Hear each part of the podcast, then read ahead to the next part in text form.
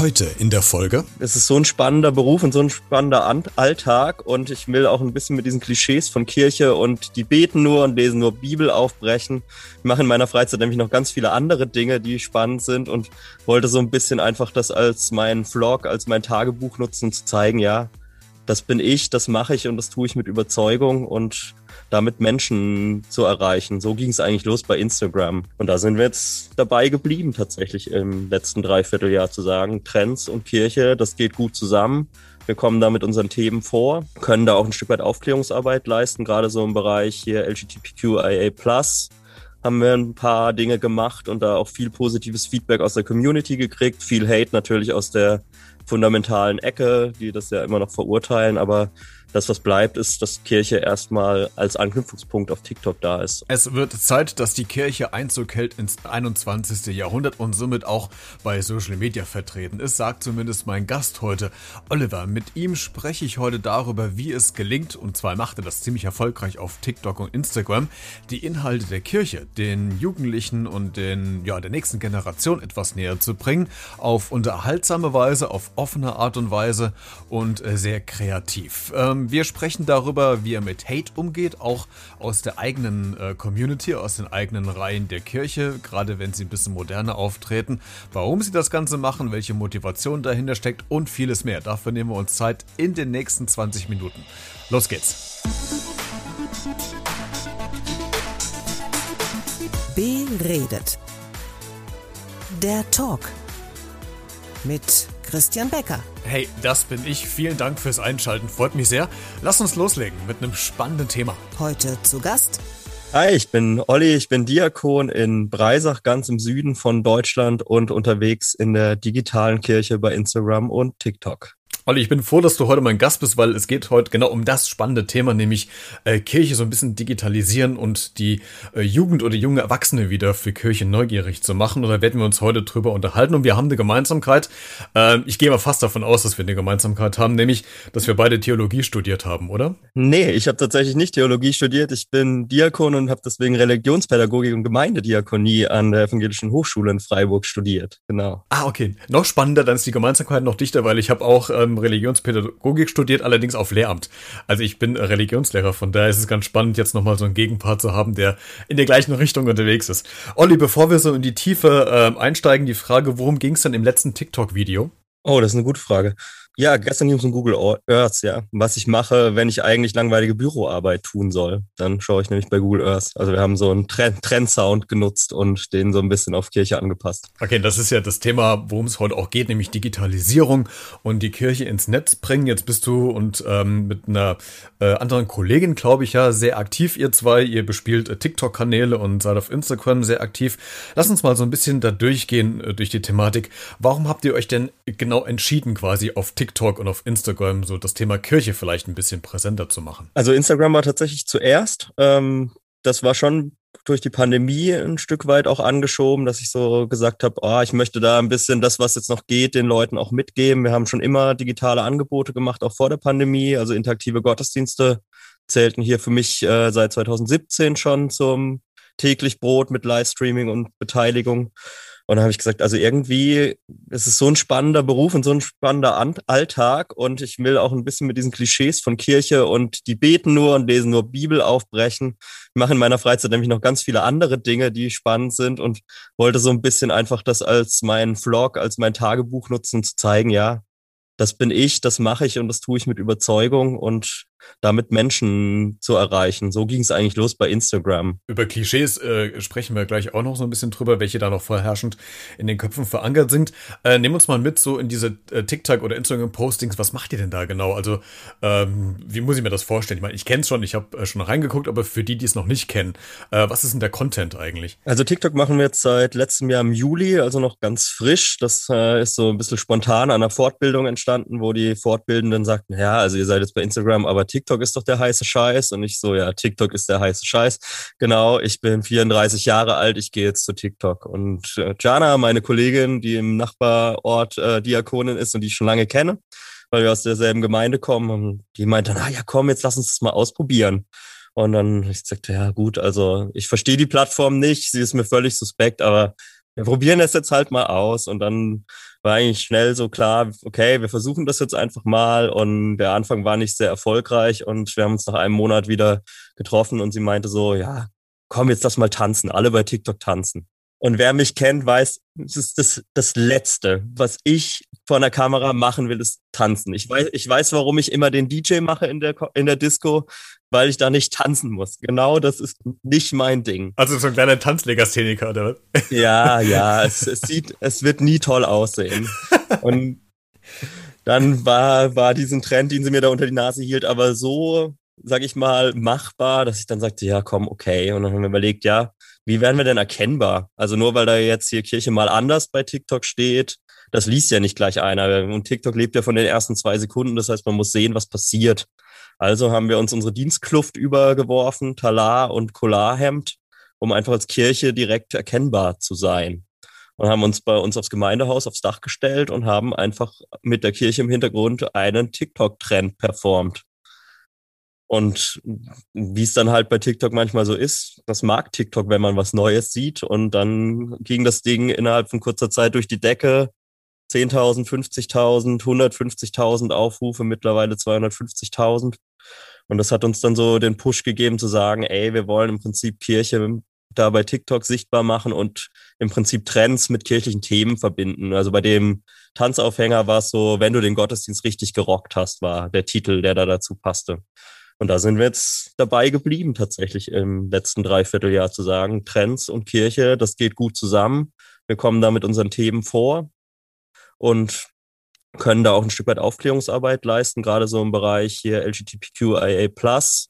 Haben wir ein paar Dinge gemacht und da auch viel positives Feedback aus der Community gekriegt, viel Hate natürlich aus der fundamentalen Ecke, die das ja immer noch verurteilen, aber das, was bleibt, ist, dass Kirche erstmal als Anknüpfungspunkt auf TikTok da ist und genutzt wird. Also vor allem auch bei den viralen Videos natürlich von Kirchenfernen, die dann einfach mal anknüpfen bei Kirche und vielleicht auch mal das da lassen, was sie seit Jahren beschäftigt. Mhm. Und der Erfolg gibt euch ja recht, das, was ihr da eingeschlagen habt, dass es ja auch ankommt. Was gab es denn für Reaktionen von den äh, wahrscheinlich eher jüngeren Erwachsenen, weil die Zielgruppe bei TikTok sind ja eher die, die Jugendlichen. Gab es denn Kommentare, äh, wurde dir angeschrieben? Was, was habt ihr so an Reaktionen bekommen? Also tatsächlich ist unsere Altersspanne relativ breit, von Konfis bis so den 50-Jährigen, die tauchen da durchaus auch auf. Ja, ja. Also wir haben so ein paar sehr getreue, da erkennt man es von den Profilbildern, dass die nicht mehr blutjung sind, aber schon auch bei TikTok unterwegs. Also da tut sich auch was an der Plattform. Das ist spannend zu sehen. Und also natürlich gibt's viel positives Feedback von Leuten, die mit Kirche was anfangen können, die sagen, boah, cool, ihr macht das fresh und seid da irgendwie nahbar als Kirche und bei mir vor Ort läuft es ganz anders und das ist schön, zumindest in Social Media so einen Anknüpfungspunkt zu haben und natürlich kriegen wir auch den kompletten Hate von den Missbrauchsskandalen ab, wir kriegen den Hate für die Kirchensteuer, also das sind Dinge, die natürlich kommen, wenn man als Kirche präsent ist oder halt auch Gottes, äh, Gott gibt's nicht und teilweise auch tatsächlich die schrecklichen Erfahrungen, die Menschen mit Kirche gemacht haben, die dann dort offengelegt werden und die man zumindest nochmal aufgreifen kann. Und wir haben uns das hohe Ziel gesetzt, tatsächlich zu sagen, jeder Kommentar, der reinkommt, wird auch beantwortet, auch der Hate. Und das wird schon positiv gesehen. Also auch von den Hatern, dass das nicht einfach so ungelesen da stehen bleibt, sondern man sich damit auseinandersetzt und versucht, da irgendwie ins Gespräch zu gehen. Gucken wir gleich mal noch ein bisschen detaillierter drauf auf äh, diese Hate-Kommentare. Ähm, du hast eben gesagt, und ich habe es ja auch schon so ein bisschen eingeleitet, äh, wenn jetzt Corona nicht gewesen wäre und wir hätten nicht diese Pandemie gehabt, hättest du trotzdem irgendwie den Eindruck gehabt, dass die Kirche ähm, oder speziell ihr vielleicht euch dem Thema Digitalisierung gewidmet hätte oder hätte es vielleicht noch ein paar Jahre mehr gedauert? Also war quasi die Pandemie, wenn man da vielleicht was Gutes rausziehen kann, so ein Push für die Kirche, um einfach zu sagen, okay, wir müssen und wir gehen jetzt einfach auch den digitalen Schritt. Also so pauschal würde ich das nicht sagen. Also es gibt mittlerweile glücklicherweise eben gerade bei Instagram viele tolle TheologInnen und DiakonInnen, die dort auch sehr erfolgreich eben Instagram-Gemeinde aufbauen.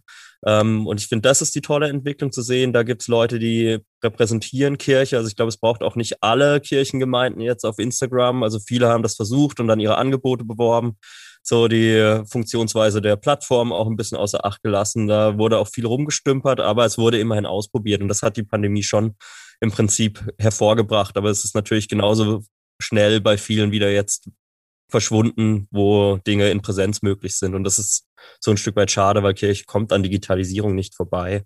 gerade diese Gruppe der 20- bis 40-Jährigen, die halt dann zur Arbeit und zum Studieren weggehen und dann im Prinzip vielleicht noch bei der Jugendarbeit aktiv waren und sich daran erinnern, die verliert man, wenn man nicht digital Anknüpfungen bietet. Und ich glaube auch, dass das ja gerade diese, diese Zielgruppe ist, auch die, die neue und die nächstkommende Generation natürlich für Köche zu begeistern. Ich habe immer, wenn ich äh, so über dieses Thema spreche oder nachdenke, so diese leeren Kirchenbänke aus dem Film Sister Act äh, im, im, im Blick, äh, dass immer weniger Leute, durch welche Gründe auch immer, durch Frust, durch vielleicht irgendwelche Skandale oder durch einfach fehlendes Interesse an dieser Thematik einfach gar nicht mehr ähm, in die Kirche gehen ich glaube, die Wahrscheinlichkeit, dass du die Frage jetzt mit Ja beantwortest, ist sehr hoch. Aber erlebst du das bei dir in deiner Gemeinde auch, dass eher die Kirchenbänke leer bleiben, als dass sie voller werden? Auch so pauschal nicht zu sagen. Also ich glaube, es gibt noch ein Klientel, das den klassischen Sonntag besucht und auch noch eine Weile besuchen wird. Das wird wahrscheinlich nicht mehr werden.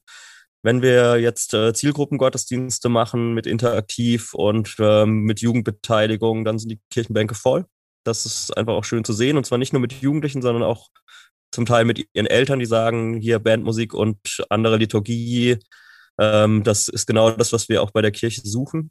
Aber dass das natürlich nicht reicht, um diesen Trend, die Trendwende einzuleiten, das ist mir schon auch klar. Und trotzdem habe ich hier irgendwo äh, noch diesen Kampfgeist zu sagen, ja, wir bringen Kirche jetzt mal ins 21. Jahrhundert. Lang genug hat's gedauert. Äh, Olli, dieses Format Gottesdienst, also wo man quasi noch in der Kirche sitzt, auf diesen harten, meist ungemütlichen äh, Kirchenbänken kenne ich es auch noch, manchmal ist es kalt. Äh, brauchst da vielleicht auch mal ein anderes Format, weil es muss ja nicht unbedingt immer das, das Haus an sich Kirche sein, auch wenn es natürlich der fundamentale Ort ist, um Gottesdienst zu feiern. Aber äh, wie macht ihr das? Habt ihr euch andere Formate überlegt? Macht ihr Open-Air-Gottesdienste? Geht ihr raus? Ich spinne jetzt einfach mal rum. Geht ihr in ein, in ein Schwimmbad? Macht da irgendwie irgendeine eine Feier oder ein Gottesdienst. Also überlegt man sich andere Formate außerhalb des Hauses der Kirche. Ja, also auch das gehört dazu auch schon länger. Also auch traditionelle Gottesdienste. Himmelfahrt ist so ein klassischer Termin, der oftmals draußen irgendwo im Grünen stattfindet oder eine Waldweihnacht kennen manche Gemeinden noch. Ähm, wir sind mit unseren Jugendgottesdiensten immer mal wieder draußen. Das ist natürlich logistisch mit Band und allem dann immer eine Herausforderung, da die technische Infrastruktur zu stellen.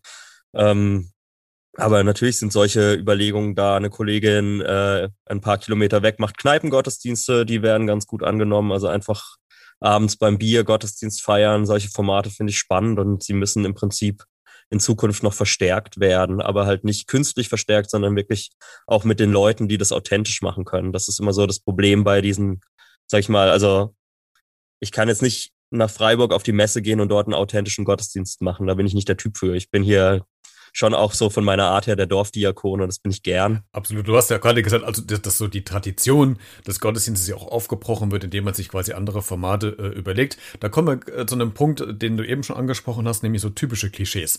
Also wenn man jetzt sagt, man ist als Diakon, als Pfarrer oder Pfarrerin äh, unterwegs oder man arbeitet irgendwie in der Kirche, dann ist das große Vorurteil, was glaube ich noch wie so ein Damoklesschwert über einen schwebt, das ist altbacken, äh, das ist sehr äh, konservativ, äh, es wird gar nicht mehr neu gedacht. Was sind denn so die typischen Klischees? Du hast es eben ja schon gesagt, es wird nur gebetet.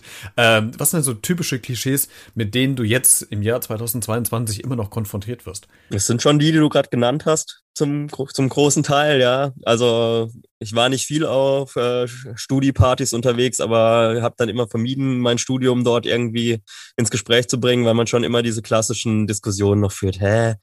Was siehst du denn bei der Kirche? Das ist doch überhaupt nicht cool, da sind doch keine Leute mehr, hast du dann auch keinen Sex vor der Ehe? Und also das sind, sind dann schon diese Dinge, die man immer zu hören kriegt, wenn es ums Thema Glauben gibt. Und teilweise sind sie ja auch nicht nur Klischees, muss man sagen. Also Kirche ist in ihren Strukturen teilweise schon sehr träge.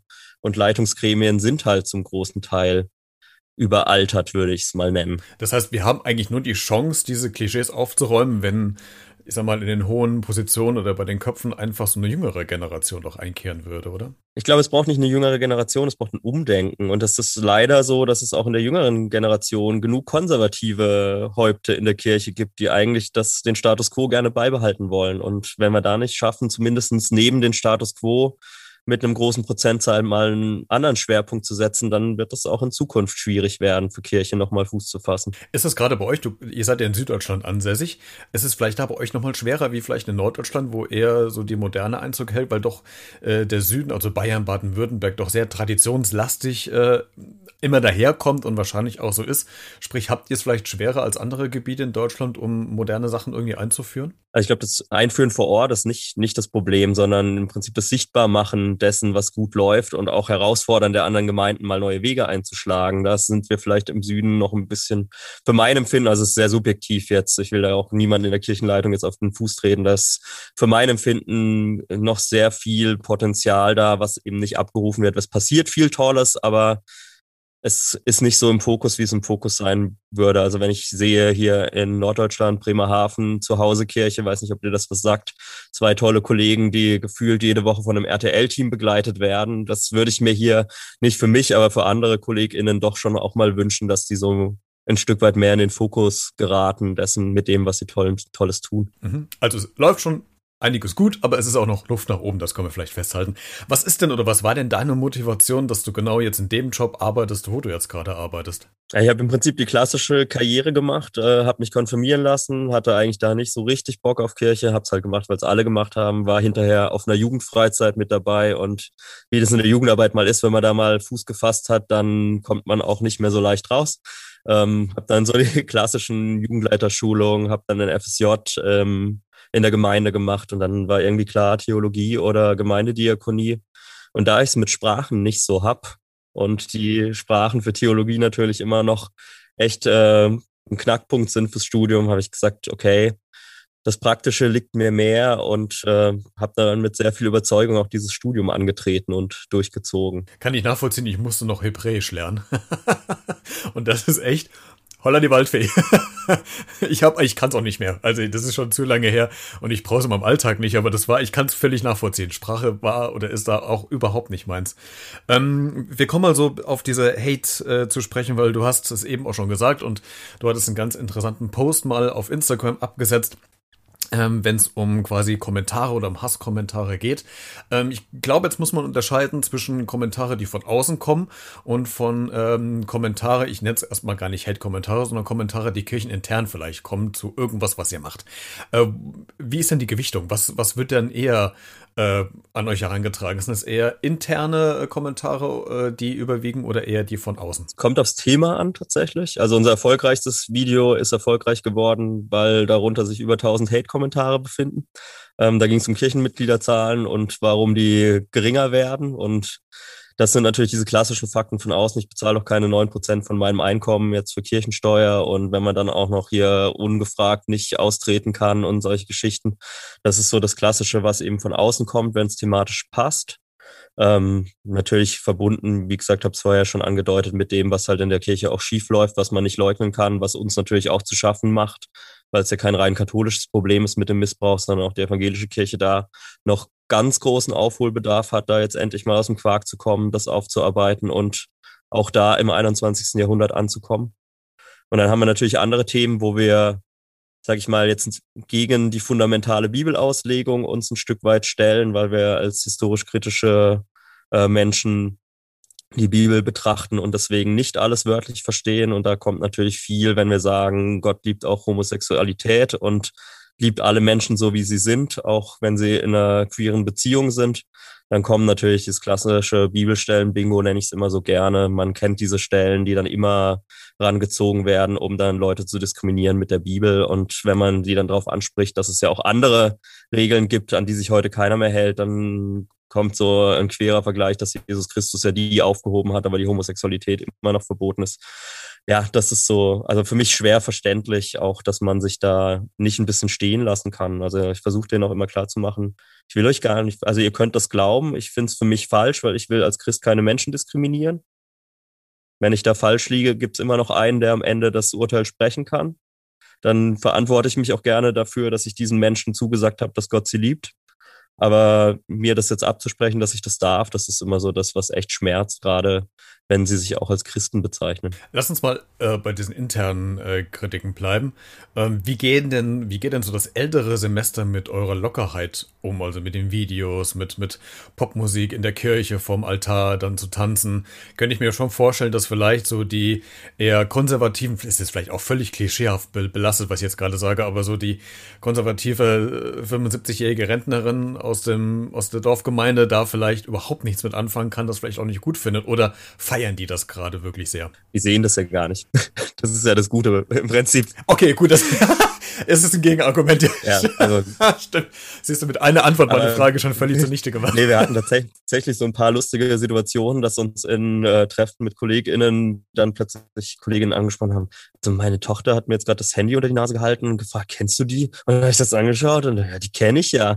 Also über die, über die Schiene kommt dann manchmal noch so ein bisschen was. Also ähm, so richtig kritisch, muss ich sagen, wurde ich jetzt darauf noch nicht angesprochen. Natürlich kann man kritisch hinterfragen, ist Talar oder Kular das Richtige, um TikTok-Videos zu machen. Andererseits gibt es auch viele bei Instagram, die auf ihren Fotos da klar erkennbar im Talar sind. Das kann man jetzt auch nicht als Gottesdienst bezeichnen, aber da haben wir einfach das Selbstverständnis, wir wollen da sichtbar sein, wir bringen dort Inhalte rüber und deswegen ist es für uns Verkündigung, es ist halt kein Gottesdienst, aber schon auch klar für uns, dass wir hier in Funktion als DiakonInnen agieren. Du hast eben gesagt, dass ihr alle Kommentare äh, versucht zu beantworten, die es unter den Postings gibt. Jetzt kann das unter Umständen, je nachdem, was, um was es für ein Topic oder über ein Thema geht, ja schon ein bisschen ausufern sein. Du hast es eben ja schon gesagt, dass es um die 1000 Kommentare gibt. Äh, unabhängig davon, dass es ja sehr zeitaufwendig ist. Aber wie nah geht einem das dann doch? Also wie schaffst du denn quasi so vielleicht die Emotionen so weit runterzuschrauben, dass du auf einer sachlichen Ebene bleibst, gerade wenn es um äh, kritische Kommentare oder um Hate Speech quasi geht? Ja, also am Anfang war es echt schwer. Also so dieses erste virale Video, das hat uns beide erstmal schon echt umgehauen, so was da auch reinkam, unreflektiert. Daran gewöhnt man sich aber tatsächlich. Also das dass die Kommentare oftmals nichts mit uns zwei als Person zu tun haben und also ganz oft auch tatsächlich nichts mit dem Video, sondern einfach jemand da gesehen hat, Kirche, Projektionsfläche, da lasse ich jetzt das mal ab. Und mittlerweile finde ich das gut. Also ich finde es gut, wenn Leute dort einfach auch ihren Hate da lassen, weil dann ist er nämlich erstmal raus. Und vielleicht gehen die ein bisschen leichter und unbeschwerter durchs Leben damit. Und ich kann es für mich ganz gut einordnen. Wobei man natürlich sagen muss, für, also wir machen das ehrenamtlich, diese ganze Social Media Arbeit. Das ist nur zu Teilen, also zu kleinen Teilen, wirklich in unserem Dienstauftrag verankert. Da ist es natürlich schon echt eine Herausforderung, wenn man dann mal wieder sechs Stunden da dran hängt, Kommentare zu beantworten. Olli, letzte Frage für das Gespräch heute. Äh, was wünschst du dir denn für die Kirche für die nächsten 10, 20 Jahre? Also wir hier unten stecken gerade in so einem Transformationsprozess. Das heißt 30 Prozent weniger Personal, 30 Prozent weniger Gebäude. Das wird von allen sehr mit großer Angst gesehen. Und ich sehe es eigentlich als große Chance, nämlich zu gucken, was können Einzelne von uns gut und was können die für viele tun. Und ich glaube, das ist für mich der Weg der Kirche der Zukunft. Die nicht mehr jeder muss alles tun, aber das, was wir tun, müssen wir sehr, sehr gut machen und sehr transparent machen, dass wir es gut tun. Und ich glaube, wenn uns das gelingt als Kirche, dann haben wir auch wieder eine Zukunft. Ein schönes Schlusswort. Wie bringt man die Kirche ins digitale Zeitalter? Da haben wir heute drüber gesprochen mit Olli. Vielen Dank, dass du zu Gast warst und dass du uns so einen kleinen Einblick gegeben hast über eure äh, Social Media Arbeit, äh, die sehr spannend ist. Alle Links zu TikTok und Instagram habe ich in den Show Notes, also der Podcast-Folgenbeschreibung zu dieser Folge verlinkt. Da kannst du dich mal reinklicken und kannst dir mal angucken, was die beiden quasi so machen. Olli, vielen Dank, dass du dir Zeit genommen hast. Euch alles Gute und äh, bleibt weiterhin hoffentlich gesund. Danke dir, sehr gern. Wenn du diese Folge kommentieren willst, vielleicht hast du eine Meinung zum Thema Digitalisierung in der Kirche, äh, macht das überhaupt Sinn? Muss das sein? Ist das genau der richtige Weg? Dann kannst du das kommentieren auf allen Social Media Kanälen, auf Instagram, Facebook, Twitter oder per E-Mail an b-redet.gmx.de. Und wie eben schon gehört und gesagt, alle Infos findest du in den Show Notes zu dieser Podcast-Folge. Wir hören uns in der nächsten Folge wieder. Bis dahin bleib gesund und neugierig. Ciao.